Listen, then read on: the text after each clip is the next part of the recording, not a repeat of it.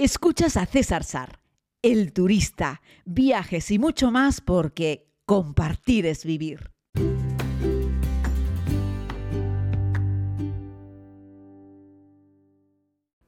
Muy buenos días a todos y a todas, queridos amigos y amigas. Les saludo desde la ciudad de Isfahan, en Irán, la antigua Persia. Estoy muy contento, aunque he dormido poco, porque hemos conseguido llegar aquí un día más tarde de lo previsto, pero aquí estamos. No estamos todos, si bien es cierto, pero he estado mirando el localizador, el vuelo y los amigos que van a salir hoy desde Madrid, que son los que se quedaron en tierra también ayer, eh, van a llegar hoy, si Dios quiere, inshallah, porque el vuelo en el que vienen desde Madrid, en principio, todavía a esta hora, no ha producido ningún tipo de retraso. Ayer noche ya hubiese producido retraso si hubiese sido el mismo que en el que íbamos a ir ayer, ¿no? Eh, y el segundo vuelo, el de, el de Estambul-Isfahan, también está entero, sin cancelar y sin retraso. Así es que aparentemente eh, debería funcionar todo muy bien y yo esta noche debería estar en el aeropuerto de Isfahan para recibir a unos cuantos amigos más que van a llegar para sumarse a este viaje, a este viaje por Persia, que pretendo, al igual que hice también en el mes de diciembre, relatarles.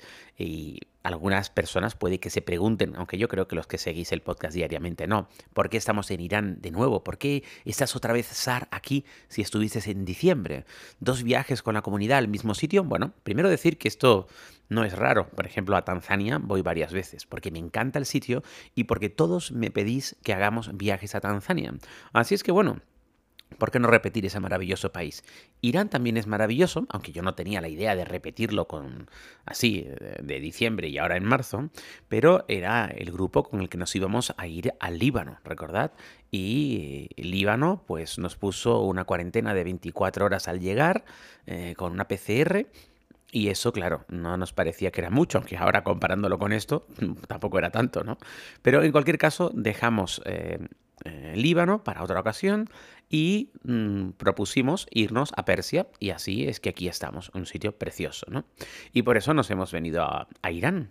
Así es que bueno, espero que ahora con cuatro horas de sueño nada más, pero estamos en un hotel confortable, muy, muy céntrico. Es un hotel que está en el mismísimo corazón de Isfahan, al que podremos ir a visitar algunos de sus monumentos a pie, directamente andando, como el puente que vamos a visitar esta noche, mágico, no sé si recordáis, de la anterior, de la anterior vez, eh, aunque os voy a intentar narrar cosas diferentes que las que hicimos en la anterior ocasión, ¿vale? Deciros que, eh, bueno, pues para daros algunos datos prácticos, estamos en el Hotel Priority, Pirozzi, Pirozzi Hotel, que no es un hotel muy bonito por fuera, pero es un hotel confortable. Vengo del desayuno, es un desayuno muy, muy, muy correcto, es decir, tiene un poquito de todo. Eh, pues lo típico, un señor que te hace huevos como tú quieras, tiene varios platos calientes, eh, bueno, por supuesto café, leche, etcétera. Estos sitios yo los destaco sobre todo por la materia prima fresca, pues tienen unos quesos frescos muy ricos, unos tomates maduros, unos pepinos, todo este tipo de de vegetales, la verdad es que están muy buenos y muy frescos aquí, además del típico pan persa, que también lo tienes en el desayuno, además de pan de molde, etcétera, ¿no? Así que es un desayuno muy completo y que nos sirve para tomar fuerzas después de un día duro, el de ayer, en el que, en fin, eh, estuvimos todo el día viajando y esperando, ¿no? Así es que, bueno, ahora iniciaremos sin prisa, a las nueve y media, hoy es que ayer nos acostamos a las 3 de la mañana, ¿sabes? Entonces hoy iniciamos el viaje un poquito más tarde, a las 9 y media. Le había propuesto a Jaco que la visita estrella, o al menos la visita al edificio más bonito que hacemos en Isfahan, eh, lo pospusiésemos para mañana. Es decir, mañana nos vamos hacia Jazz. Pero como los amigos llegan esta noche, ellos se perderían todas las visitas en Isfahan.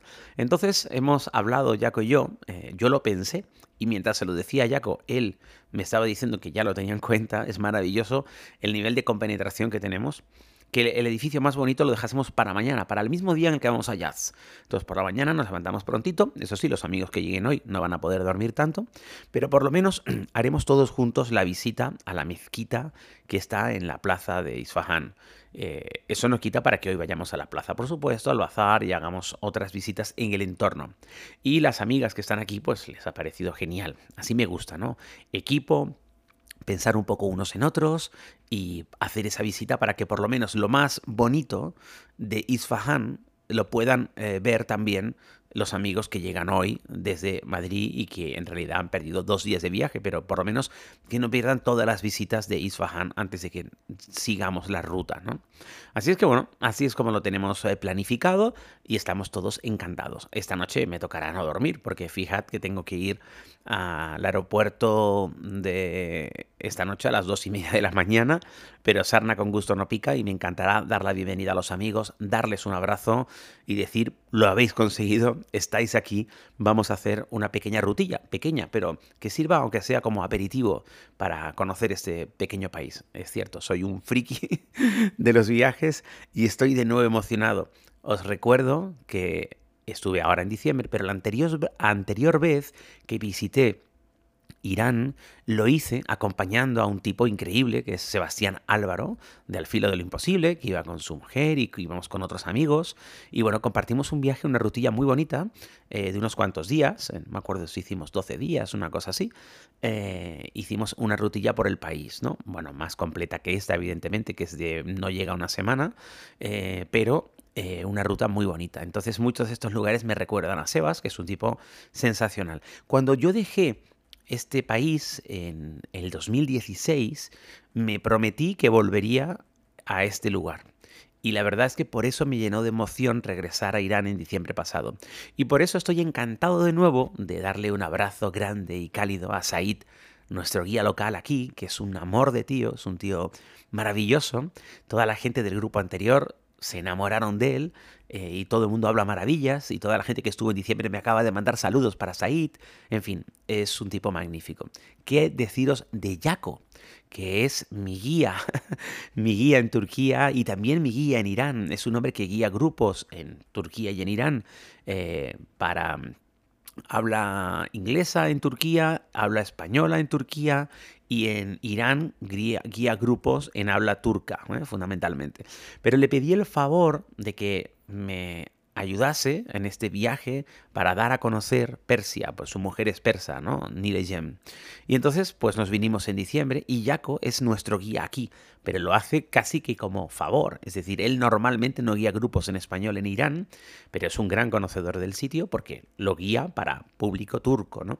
Entonces, bueno, pues se ha venido con nosotros, es nuestro guía principal, el guía que nos va a contar los detalles de las visitas, la historia, las anécdotas, las curiosidades. En fin, todo el intríngulo cultural, histórico que tiene este país, que no es poco, y Said, que no habla español pero entiende un poco, es nuestro guía local y bueno, se está encargando fundamentalmente de complementar a Jaco y de hacer todo el tema de intendencia, ¿no? Y cuando Jaco pues tiene alguna pequeña duda sobre, oye, ¿esto qué año era? Pues Said, que lo tiene más fresco, que sí es persa y también guía grupos aquí en su país, por supuesto, pues le da un apunte. Entonces es una mezcla magnífica porque eh, Said va como dos pasitos por delante y cuando llegas al monumento él ya ha comprado la entrada, cuando llegas al hotel él ya tiene el check-in preparado, cuando vamos a un restaurante él ya tiene la mesa reservada, en fin, te va a facilitando el trabajo, ¿no? Además estamos con el mismo guagua, con el mismo bus con el que estuvimos en diciembre, con el mismo conductor, que es un amor de tío. Y eh, como el grupo inicialmente éramos 13 eh, miembros de la comunidad, bueno, con 14 conmigo, eh, Jaco 15 y Said 16, eran 16 personas, pues han tomado una guagua de 34 plazas, ¿no?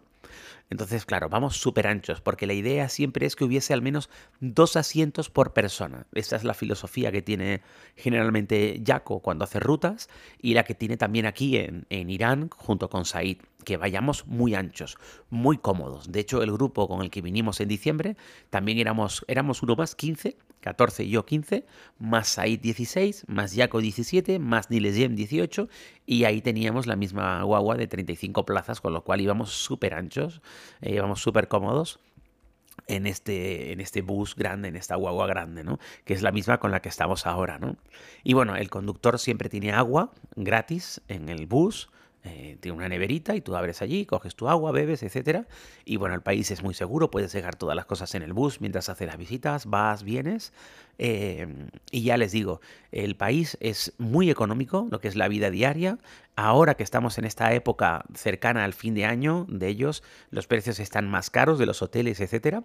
Los precios de los servicios, pues son tienen un alto valor, porque no te creas tú que hay tantos turistas ni tantas empresas que dan este servicio, y no al menos no un servicio tan bueno como este, hay que reconocerlo, porque este es como muy familiar por la configuración que tiene, eh, pero luego el resto de cosas, lo que es la vida en la calle, es un país muy económico, ¿no? Vamos a comer por muy poco dinero y, bueno, comprar algún recuerdo y ese tipo de cosas tampoco es algo que cueste mucho. Y yo que sé, comprar agua, comprar, en fin, las cosas que un turista puede necesitar cuando se mueve son muy económicas, ¿no? Con la ventaja de que tenemos un vehículo que está esperando por nosotros siempre a golpe de a golpe de teléfono y como esto lo hacemos en un grupo muy reducido, pues es muy manejable, muy fácil. Esto Jaco me dice, no, la última vez que estuve, estuve con un grupo de 32 personas, ¿no? A mí eso, uff, no, no, no, en principio no es lo mío, ¿no? Yo quiero poder disfrutar de la comunidad. Pues mira, a Carmen y a Dolores, que, con las que he volado desde Barcelona, ayer íbamos en el avión y me iban preguntando cosas de la serie, ¿no? Oye, fue allí donde hiciste esto, ¿dónde era que esto otro y tal? Y me encanta porque es personas que ven la serie y, que a veces se la saben mejor que yo, es una maravilla. Y, puedo yo preguntarles a ellas a qué se dedican, qué viajes han hecho, qué países les gusta, qué inquietudes les tienen, y me permite acercarme a la comunidad a través de estos viajes. Por eso digo que para mí es muy enriquecedor. Entonces, si el grupo es muy grande, no me va a permitir conocerlos. Cuando los grupos son así, pequeños, 12, 13 personas, está genial, porque puedo conoceros a vosotros y es un auténtico regalo divino. Permitidme que lo diga, pero es así. Me siento un tipo afortunado por tener esta comunidad maravillosa que tenemos, que yo no sé por qué, pero es que parece que toda la gente que ve la serie del turista sois una gente cojonuda en términos generales, o sea, sois amables, educados, cariñosos, yo no sé, porque al fin y al cabo, si te gustan los viajes, si te gusta ver una serie de viajes, pues puede ser de cualquier manera, pero toda la gente que he encontrado que se ha apuntado a estos viajes que estamos compartiendo con la comunidad, con personas que ven la serie, que compartimos redes, sois todos encantadores. Estaba ahora desayunando con Carmen y con Dolores y es que dan ganas de comérselas. Son dos mujeres encantadoras que tienen el culo muy raspado, que han viajado mucho por el mundo. Y ahora estamos esperando a Germán, a Maricruz, a Pilar, a Tony, en fin, que son una gente también fantástica con las que ya he compartido otros viajes. ¿eh? Así es que bueno, ¿qué les puedo contar?